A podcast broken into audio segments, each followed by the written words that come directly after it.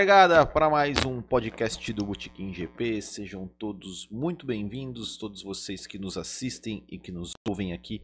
Hoje é terça-feira, 27 de agosto de 2019. Meio-dia, dois minutos. Mais uma vez agradecendo a todos vocês. E hoje a gente vai falar um pouco sobre a volta né, da Fórmula 1, que vai voltar nesse final de semana com o GP da Bélgica.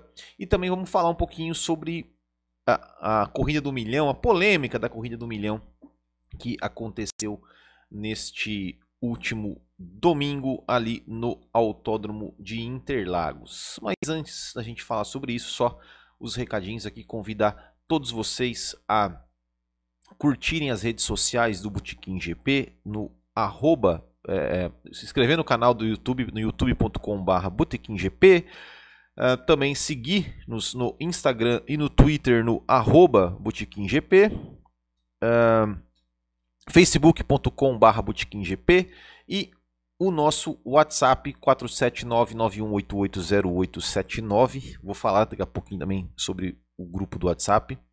É, e o nosso site botequimgp.com.br. E se você curte podcasts e gosta, é, ouve esse podcast além do podcast do Botequim, também convido você para curtir um outro podcast, ouvir um outro podcast do qual eu participo, que é o podcast Tomando Umas onde falamos aí sobre as principais notícias da semana, os principais acontecimentos da semana, qualquer assunto, política, esportes, enfim, tudo, tudo, qualquer assunto aí que seja relevante durante a semana. E mais uma vez pedindo aí para quem puder nos col colaborar com a gente, quem quiser, a gente tem um programa aí de financiamento contínuo, é, financiamento coletivo e contínuo para quem gosta do trabalho do Botequim GP e quer nos ajudar aí financeiramente né, a pagar os custos aí que tem o nosso canal, é só entrar ali em www.botequimgp.com.br barra assine e, e fazer sua contribuição. Você será adicionado aí ao grupo do WhatsApp exclusivo dos assinantes e também tá aí nosso agradecimento ao Gerson Machado da Speed Vistorias Veiculares de e o Marlon Girola e o Marcos Cândido, e aí que são os nossos primeiros assinantes. Bom, já falando é, primeiro sobre, antes de, de, entrar no assunto aí de Fórmula 1 e tudo mais, deixa eu só falar, né, uma coisa assim que eu sempre, em episódios anteriores aqui, eu, eu sempre divulgava aqui o número do WhatsApp do Bootkin GP e o grupo do WhatsApp do Bootkin GP, Porém, este grupo ele não vai existir mais, tá? Ele, ele, eu tô aí numa fase que eu tô meio de saco cheio de rede social pessoal, né? É, eu paguei meu Facebook, aquela coisa toda, tem um Instagram ali, mas para poucas pessoas apenas, não posto quase nada. E o grupo do Botequim, né, e alguns grupos do WhatsApp também eu tô, tô é, meio que abandonando. E o grupo do Botequim, né, por esse e outros motivos também de, de muitas vezes aí algumas, algumas pessoas aí que não sabem conviver uh, uh, harmoniosamente com outras pessoas e que né, discutem aí, às vezes até de forma ofensiva, sobre Fórmula 1 ou sobre qualquer outro assunto, o grupo vai ser excluído aí a partir do dia 10 de setembro. Na verdade, ele não vai ser excluído, vai ser apenas, né, ficará realmente apenas aqueles é, assinantes do Botequim que ajudam ali, que contribuem financeiramente, vai ser é, apenas esse grupo que vai, que vai, vai continuar existindo. Né? Então, é, enfim, só para deixar este recadinho para vocês. Então, vamos falar, antes da gente falar sobre Fórmula 1, sobre a volta da Fórmula 1, vamos falar sobre a corrida do milhão. Acho que foi o, o grande assunto aí desse, desse final de semana, o grande evento desse final de semana, Corrida do Milhão, transmitida na Globo, com narração do Galvão Bueno, que há 15 anos não narrava uma corrida da, da Stock Car, né, que devido aí a ter o, o, o filho piloto, enfim, e voltou, é, narrou uma, foi uma, uma boa corrida até, mas é, acabou aí sendo marcada primeiro pela pela né, o anticlímax, né, para quem esperava que a gente fosse que a corrida fosse ser decidida ali no final com uma grande briga, uma grande disputa, e tudo mais. É, acabou que não não acontecendo, né? A, a vitória até foi é, relativamente, entre aspas, fácil ali pro, pro vencedor após, né? O, o, o fato que, que a gente vai falar, né? Que é que foi ali a manobra e a punição e depois a desclassificação do Lucas de Graça. É, quem acompanha aqui o canal do Botequim, né, o, o, nosso podcast, sabe né, que, que eu sempre sou um cara que, que critico muito né, esse excesso de punições, esse, tipo de coisa. Né? Eu, por exemplo, eu fui um cara que critiquei a punição dada ao Vettel no GP do Canadá, dada ao Ricardo no GP da França. E, e enfim, mas neste caso, nesta, nesta punição dada ao Lucas de Graça, é, eu, eu sou favorável e eu vou explicar por quê. Né? Até inclusive vocês aí que estão aqui no, no, no chat já mandem mensagens dizendo o que, que vocês acham né? É, sobre, sobre essa. Primeiro que é o seguinte: é, aquele ponto ali onde, onde o Lucas de Graça fez a ultrapassagem, é, ele é, é uma entrada de pit lane. Acho que o primeiro ponto é o seguinte: é, o, é, é, é um ponto que ele é perigoso. Né? Se vocês repararem, é, aquele ponto, os, os, carros vêm com muita velocidade e o, o, né, o, a pista com o pit lane ele faz tipo uma, uma forquilha, né? Vamos dizer assim, um, entra no, no, no pit lane e continua na pista e no meio ali tem um, um muro.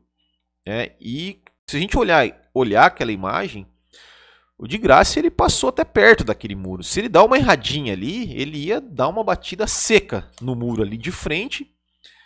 E aí, né, ia, e aí ia ser complicado. Então, eu acho que, que a primeira, o primeiro ponto que tem que, que tem que ser levado ali é a questão da, da segurança, da segurança. Né? Eu acho que, que ali é um ponto muito perigoso para tentar qualquer tipo de manobra de disputa de posições. Né? Isso, isso é uma opinião minha. Eu já acho que, que ali, é, ali é muito perigoso. O segundo ponto é que, independente ou não de, de, de linha branca ou de não linha branca, é, aquele ponto ali onde ele passou, ao meu ver, é um corte de caminho. É um caminho mais curto, ou seja, ali é uma curva né? E passar por aquele ponto, é, passar por aquele ponto reto, você está cortando o caminho. Para mim é, é, é, é, como cortar uma chinquene. Né? Então, por mais que tenha lá uma, uma um, um bump lá, como o próprio Lucas de Graça falou, é, ao meu ver ele levou vantagem. Ele levou vantagem naquela ultrapassagem e, inclusive, ele, tava, ele estava com o botão de ultrapassagem é, é, ativado, né, na, naquele momento. Então, para mim, ele, para mim, ele, aquilo foi, aquilo foi um corte de caminho. Se, diferente, por exemplo, na minha opinião, se, por exemplo, ali na reta oposta, e os dois estivessem na reta oposta e ele tivesse colocado por fora ali pelo, pela área de escape e ultrapassado ali por fora da pista, na minha opinião, tudo certo, porque ali na, na reta é, ele não leva vantagem. Mas ali naquele ponto, ao meu ver, ali é um corte de caminho. Então tem esse ponto. Então, para mim, a punição foi correta. E uma coisa é o seguinte: eu acho que, que o, o, o Lucas de Graça. É, é, eu acho que ele foi muito infeliz na, na, na, assim, na atitude dele dentro da pista. Se ele se sentiu é, injustiçado, se ele se sentiu, eu acho que tem, tá no direito dele ali de, de não, não, ter, não ter cumprido o drive-thru, não né, ter continuado na pista, enfim, isso aí eu não vou nem falar. Mas é, o pós-corrida, eu, eu acho que, que, ele, que ele exagerou, que ele tá, criou uma polêmica é, é desnecessária, porque é, assim como acho, lá, lá, na Fórmula E, aquela vez, acho que foi no GP da Suíça, se eu não me engano, teve aquele acidente na largada, que deu bandeira vermelha, que ele queria ter lar, continuado lá na frente, né? Enfim, e, e, aí essa vez, porque ele falou que, bom, que ele, que ele não levou vantagem, o que ao meu ver levou, né? É, e segundo, que assim, eu nunca vi, né? Primeiro que não, não está escrito né, no, no regulamento da CBA que, que a direção de prova tem que avisar o piloto a, que, que tem que devolver posição. Eu nunca vi em nenhuma, em nenhuma, em nenhum lugar, nem na Fórmula 1, nem, nenhum lugar que a direção de prova é, comenta assim, olha, é, é, race control, é, carro X devolva a posição para o carro Y. Eu não vi nenhuma, nenhuma, nenhuma vez, eu não me lembro de ter visto nenhuma vez em que o piloto foi avisado pela direção de prova de que deveria, é, deveria devolver a posição. Né? Eu, não, eu não, me lembro, é, realmente não me lembro. Talvez, talvez a direção de prova. A única coisa que eu vi referência sobre isso foi no lance de 2010 no GP da Inglaterra, do lance do, do Alonso no Kubica, que o Alonso foi punido por cortar ali uma, fazer uma ultrapassagem meio que cortando uma chicane e e segundo, e as declarações depois é que o, o, é, a, a, Ferrari reclamou da punição e tal. Né, o Alonso estava na Ferrari na época. E que, segundo a declaração deles, né, o Charlie White nem avisou a Ferrari para que o Alonso devolvesse a posição. Mas, segundo a Ferrari, foi tardiamente. Foi a única vez que eu. Que eu única coisa que eu achei realmente da direção de prova avisar né, o, o, um piloto de que tenha que devolver a punição. Eu acho que isso é uma coisa que que não é não não cabe à direção de prova avisar, né? Eu acho que isso é uma coisa assim, o piloto é, ele tem que saber, ele tem que saber, né? Que ali ele passou por uma área que está fora dos limites da pista, né? Que tem a linha ali que ali é uma linha de pit lane, né? Uma linha de pista, né? O, o, o, o próprio Felipe Massa ele foi punido ali é, em 2000 no, no, GP do Brasil de 2013, porque ele passou pela linha ali, né, e, e acabou sendo punido, acabou perdendo um pódio por conta disso. Né? O Lucas de Graça ele usou propositalmente aquela, aquela linha para fazer uma manobra de ultrapassagem. Então, enfim, ele mesmo deveria, por mais que ele justifique, ah, porque na velocidade que eu estava eu não tinha outra opção a não ser passar por aquele ponto, ok passa por aquele ponto, faz a manobra ali que, que, ele, que ele acha que não que deve ter feito e depois devolve a posição. Devolve a posição. Ele, deve, ele próprio deveria ter, ter noção disso, deveria saber disso e né, eu acho que pô, qualquer piloto né, pô, se, se, se corre o perigo dele ser investigado e ser posteriormente punido, pô, vai lá e devolve a posição. Ele estava ele tava mais rápido, ele, ele poderia muito bem ultrapassar numa outra, numa outra situação. Ele tinha um botão de ultrapassagem a mais né, do, que o, do que o Ricardo Maurício. Então, assim, é, para mim, assim, claramente ele quis tirar vantagem e claramente ele quer fazer polêmica em cima de uma coisa que é inerente, todo mundo, todo mundo é, é, sabe que, que aquilo ia acontecer e sabe, ele sabe, né, aquilo, imagina, pô, nós que somos pilotos amadores aí no kart, a gente sabe quando a gente corta o caminho, a gente já vai ali dar, e devolve a posição. E, pô, imagina ele, que é um piloto profissional, que corre nas, nas categorias aí.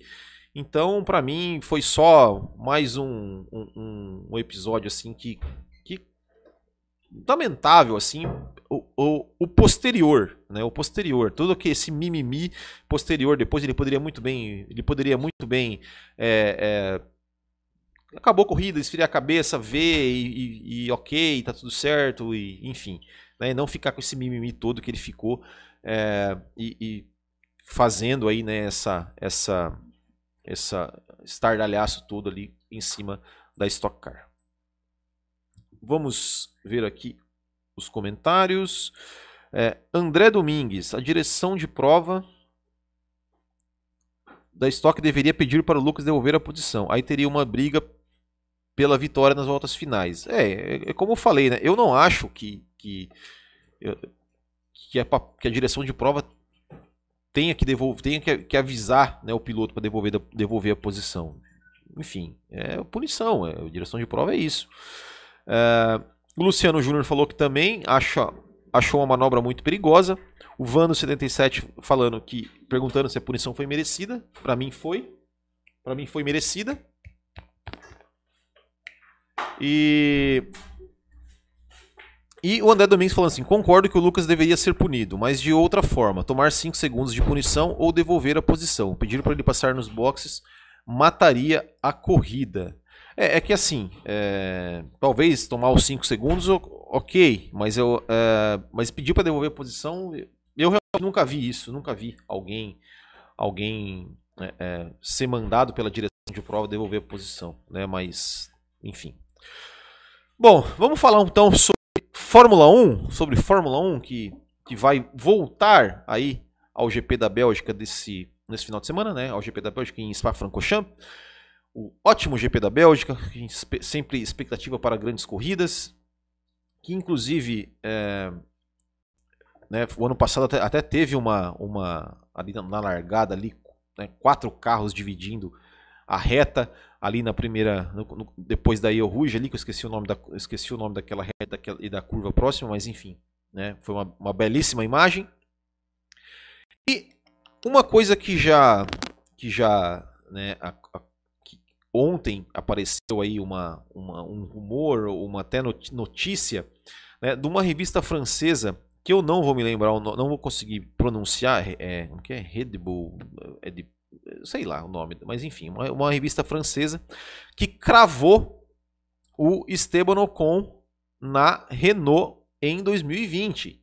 Né? Para quem estava esperando que o Ocon fosse, é, é, quem sabe, pintar na Mercedes né, no, no, lugar do Bottas, eu até falei sobre isso é, dois podcasts atrás, né, quando a gente estava falando sobre sobre a, a, troca da, da Red Bull, né, do álbum pelo do, do álbum pelo Gasly, do Gasly pelo álbum, eu estava comentando que é, a chave de toda de toda essa essa possível mudança, essa possível reviravolta no mercado de pilotos da Fórmula 1 seria a permanência ou não do Valtteri Bottas na Mercedes. E ao que parece, é, eu acho que a Mercedes vai renovar com Bottas né? Porque é, é... bom, se, se, o Lewis Hamilton foi foi consultado, né? Porque até saiu uma notícia de que o Lewis Hamilton foi consultado, com certeza ele deve ter, deve ter, ele deve ter feito um lobby aí para que o Valtteri Bottas ficasse, né? Porque para ele é muito cômodo ter o Valtteri Bottas como companheiro de equipe, sabendo que o, o, o Valtteri Bottas não é uma ameaça a ele. Né?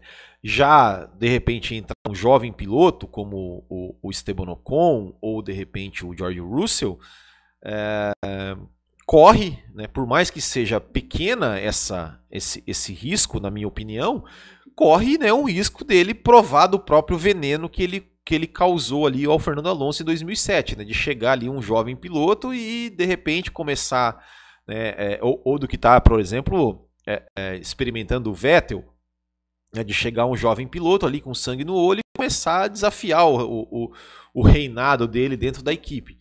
Então, claro que para o Hamilton é muito melhor que o Bottas continue. E para mim, né, é, é, é, não, eu não, não, não gostaria que o Bottas continuasse. Eu acho que a, a, a chance do Bottas na Mercedes já foi, né, já passou, já deu o que tinha que dar, não, não, não, não vai ter nada. E então, é, é, mas ainda não foi nada confirmado, né? Geralmente eles confirmam ali né, é, renovação ou rescisão de contrato ali, geralmente no GP de Monza. Então a gente vai ter que esperar um pouquinho para ver se vamos ou não, é, se vai realmente ter a renovação do Valtteri Bottas na, na Mercedes. Se isso acontecer, eu acredito que, que que o, o, mercado de pilotos assim não vai ser tão agitado como a gente como foi o ano passado e como a gente esperava que fosse esse ano também. Mas o Ocon na Renault, é, se realmente for, for verdade, né, essa, essa, essa notícia, é uma bela dupla, né, Ocon e Ricardo na Renault. É, a gente espera que, que a Renault consiga evoluir para ter um, um bom carro ali para 2020, 2021, para que a altura dos seus, de, desses dois pilotos que são talentosos, que, que eles consigam brigar né, um, pouco mais à frente. E, e aí, assim, né? E aí temos que ver o que vai acontecer com o Huckenberg. Né? O Huckenberg vai ficar sem emprego ou será que ele tem espaço numa outra equipe? A gente estava ali nos grupos, nos grupos ali de WhatsApp ali, comentando que talvez o Huckenberg poderia ir para a Haas e o Grosjean ficaria a pé nessa história toda. É uma possibilidade, é uma possibilidade. Mas acredito que a gente só vai mesmo saber sobre isso após né, a, a, a, o anúncio oficial do, do Valtteri Bottas. Né? Aqui o Paulo Henrique está perguntando, e o Hulk, onde fica? É, é o que. Né, é, é, é, é possível que de repente ele apareça numa, numa Haas aí, ou quem sabe numa Alfa Romeo. É, no lugar do Giovinazzi, enfim, a gente vai ter que esperar aí para ver como é que vai ser e tem que esperar mesmo saber se a Mercedes vai realmente renovar com o Valtteri Bottas. De repente eles, né, de repente eles surpreendem todo mundo. Já, já imaginou se se de repente eles, sei lá, não não renovam com o Bottas e trazem um, um Russell da vida aí, ou se de repente essa notícia do Ocon é, não seja não seja verdadeira e que coloquem o Ocon na Mercedes. É, Vamos ter que esperar. Vamos ter que esperar. É, o André Domingues. Ocon vai tomar tempo do Ricardo Sorriso.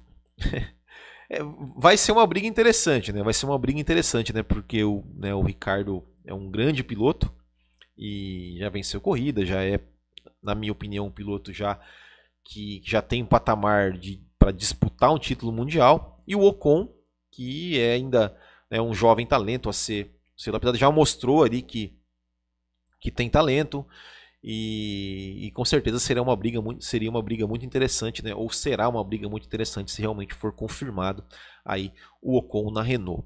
E para o GP da Bélgica, o que, que, a gente pode esperar, né? A gente pode esperar é, teoricamente a que a Ferrari é favorita pelo fato né, de ser um, um, um, um, circuito com bastante reto, um circuito bastante veloz, ou seja, é a Ferrari que ainda não venceu esse ano, e, ao meu ver, as duas chances de vencer da Ferrari conquistar uma vitória seriam agora em Spa e seria agora é, e seria depois em Monza. É, se não vencer essas duas, nenhuma dessas duas corridas, eu acho que pode esquecer a vitória da Ferrari esse ano. E lembrando que o GP da Bélgica foi também a última vitória do Sebastian Vettel. Sebastian Vettel vai completar ali um ano, é, talvez, não sei qual, qual, exatamente foi o dia que foi disputado o GP da Bélgica no ano passado, mas em termos de calendário, ele vai completar um ano sem vitórias. Né? O, o, o Sebastian Vettel nesse, nesse, nesse é, é, karma né, que ele tem passado aí nesse último ano. É, que, que, começou na Alemanha o ano passado. Na Alemanha, nesse ano, ele né, fez uma ótima corrida, chegou em segundo lugar, depois conseguiu mais um pódio também é, na Hungria e né, é, se ele pensa, né, tudo bem que teve a sua vitória tirada no GP do Canadá, mas se ele, se ele pensa ali em realmente se erguer, em, em, vencer esse ano, tem que ser ou nessa ou na de Monza. Eu acho difícil que tenha outra pista ali que, que a Ferrari realmente tenha chance. Talvez em Austin, mas né, eu acho que essas duas são as duas mais possíveis, mais prováveis ali que possa ter uma vitória da Ferrari. E também a gente fica na expectativa aí do, do Max Verstappen, né? O que, o que, como vai chegar a Red Bull nessa, nessas, nessas próximas corridas, que né, é, parece que a Honda vai ter uma atualização de motor. E para quem torce por uma por mais disputas, né, principalmente no campeonato ou mesmo nas corridas ali, Hamilton e Verstappen, que, que, a, que a Red Bull consiga aí é, manter aí o bom desempenho que teve nas últimas quatro corridas, né, onde o Verstappen venceu duas vezes e quase venceu a terceira ali na Hungria, que ele consiga manter esse bom desempenho do carro, consiga manter esse essa né, que, que o Verstappen consiga continuar andando na frente, continua conseguindo acompanhar as Mercedes e brigando por vitória. Acho que em termos de campeonato, de pontuação, é, é praticamente impossível né, o, o, Verstappen tentar alguma coisa, mas pelo menos nas corridas seria, seria interessante dar é, uma emoção. O Antônio Carlos, sinceramente, esses dois pilotos da Haas são duas piadas. Tem pilotos jovens que precisam de oportunidade. E tem uma coisa também, a gente estava falando de Haas, que se né, todos esses, esses rumores forem verdade e de repente o Huckenberg for para a Haas, vocês lembram que o Huckenberg e o Magnussen eles já tiveram uma treta, né? já tiveram uma treta ali, né? Você lembra do, do, do Suck My Balls? É, então, foi o Magnussen que mandou, né, o, o pro, pro Huckenberg, né? Então, como seria, como será que seria o relacionamento dos dois ali?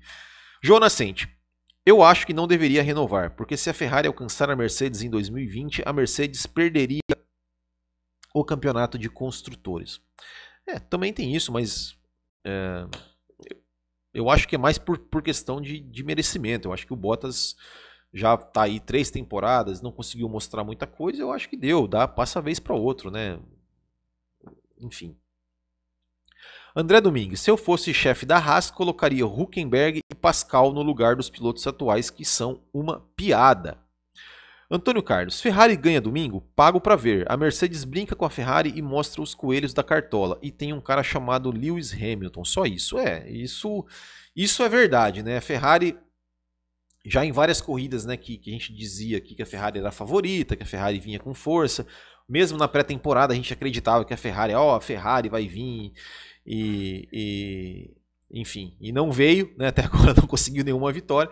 Então não me surpreenderia nem um pouco se a Mercedes vencesse de novo com Lewis Hamilton, enfim, né? Que a Mercedes, que a Ferrari fizesse alguma bobagem, seja no pit stop, seja na estratégia, seja o carro quebrar, né? E a vitória caísse no colo da Mercedes, no colo da Mercedes não, mas que, que a Mercedes ficasse com a vitória mais uma vez. Mas, né? Vamos, vamos esperar para ver, é, como eu falei se a Ferrari não ganha essas duas corridas, não ganha mais, ficará um ano em jejum, é, e que seria até muito bom, né? até, até, merece, né? A Ferrari até merece que fique sem vencer, porque por, pela, pela bagunça que tá na Ferrari, esse Mattia Binotto é, é um cara, meu, eu, eu, eu sério, eu, eu, tenho vontade de, sabe, de chacoalhar, falar, ô bicho, acorda pra vida, né? Ele, não sei, é um cara que não tem carisma nenhum, assim, atitude nenhuma, sabe? Ele Parece aqueles, aqueles bobão assim de, do colégio que todo mundo zoa ele. É, é, é aquele cara, ele, não sei, não, não tem cara de chefe de equipe, não. Bom, vamos esperar aí o GP da Bélgica e, e ver como vai ser e, e matar a saudade né, do GP da Bélgica. E para a gente encerrar aqui o nosso é, o Paulo Henrique mandando aqui, ó. Ferrari não consegue confirmar seu favoritismo, mas acho que esse final de semana pode pintar a primeira vitória do Leclerc. É, o Leclerc também é o seguinte, né? o Leclerc já passou perto duas vezes de, de conquistar uma vitória e parece que tá com uma, né? parece que tem uma zica nele também, né? Tipo, é, no Bahrein o carro quebrou, na Áustria ele perdeu a vitória ali, faltando duas voltas para o final. espero, né, que se que se dessa vez, se ele realmente tiver condição de vencer, tiver na frente, que ele consiga vencer, que não não não, opa, não vire, bati no microfone aqui, que ele não não fica aquela coisa, né, tipo é, um, um, Chris Amon da vida, né, que sempre quando vai vencer acontece alguma coisa e acaba não vencendo, né? Tomara que que, que ele consiga vencer. Uh... A live tá travando, dando lag. Bom, vamos ver isso. Estou torcendo para o Vettel ganhar na Itália e recuperar o bom rendimento de tempos passados. É, Ferrari nunca é favorita para domingo. A Ferrari lida com os pneus muito mal. É, vamos ver, vamos ver. A gente, por isso que a gente sempre fala, teoricamente a Ferrari é favorita. Bom, para a gente encerrar o nosso podcast de hoje, é, só mais um comentário. O, o Vettel parou depois do Tetra. Depois do Tetra parou no tempo teve uma chance de serpenta e gelou, errou muito e mostra insegurança na pressão da Ferrari. E o nosso quadro hoje na história temos hoje, 27 de agosto, aniversário de Derek Warwick fazendo 65 anos, é isso?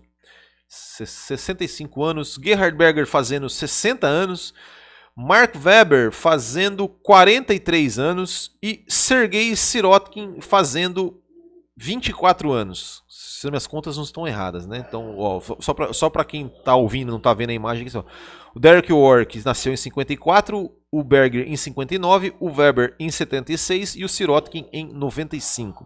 Também tivemos no dia 27 de agosto de 67 o GP do Canadá, vencido por Jack Brabham. Tivemos em 1978 o GP do Canadá, GP da Holanda, vencido por Mario Andretti. Tivemos o GP da Bélgica de 1989, vencido pelo Ayrton Senna. Tivemos em 1995 o GP da Bélgica, vencido pelo Schumacher, uma grande corrida do Schumacher, largando lá em dec, de 15 ou 18, não me lembro. E tem uma briga espetacular com o Damon Hill durante uma volta toda que o Schumacher estava de pneu de pista seca, o Damon Hill de pneu de chuva com a pista molhada e o Schumacher segurou o Damon Hill de forma espetacular. Foi uma briga muito bonita de se ver. Também tivemos em 2000 o GP da Bélgica, vencido pelo Hakkinen, aquela corrida com aquela famosa ultrapassagem lindíssima do, do Mika Hakkinen sobre o Michael Schumacher, ali é, usando ali o, o, Ricardo Zonta como é, o retardatário ali, onde os dois passam pelo, pelo Ricardo Zonta. Uma belíssima ultrapassagem. Também tivemos em 2006 o GP da Turquia, que foi a primeira vitória da carreira do Felipe Massa. E também em 2017, o GP da Bélgica, vencido pelo Lewis Hamilton. Então é isso, vamos ver se tem mais algum, algum comentário aqui para a gente encerrar a nossa live de hoje. Só o pessoal mandando aqui um valeu e um abraço. Então é isso, bacharéis. Muito obrigado mais uma vez. Final de semana, finalmente, as férias da Fórmula 1 serão encerradas e nós teremos aí o GP da Bélgica. Nós voltamos aqui na no sábado comentando o treino, no domingo comentando a corrida e na próxima terça-feira ali, isso no canal do YouTube, né? E na terça-feira voltamos aqui com o nosso podcast para a gente poder comentar os destaques, surpresas e decepções da prova em Spa-Francorchamps. Então é isso. Um grande abraço a todos, muito obrigado mais uma vez e até a próxima. Tchau.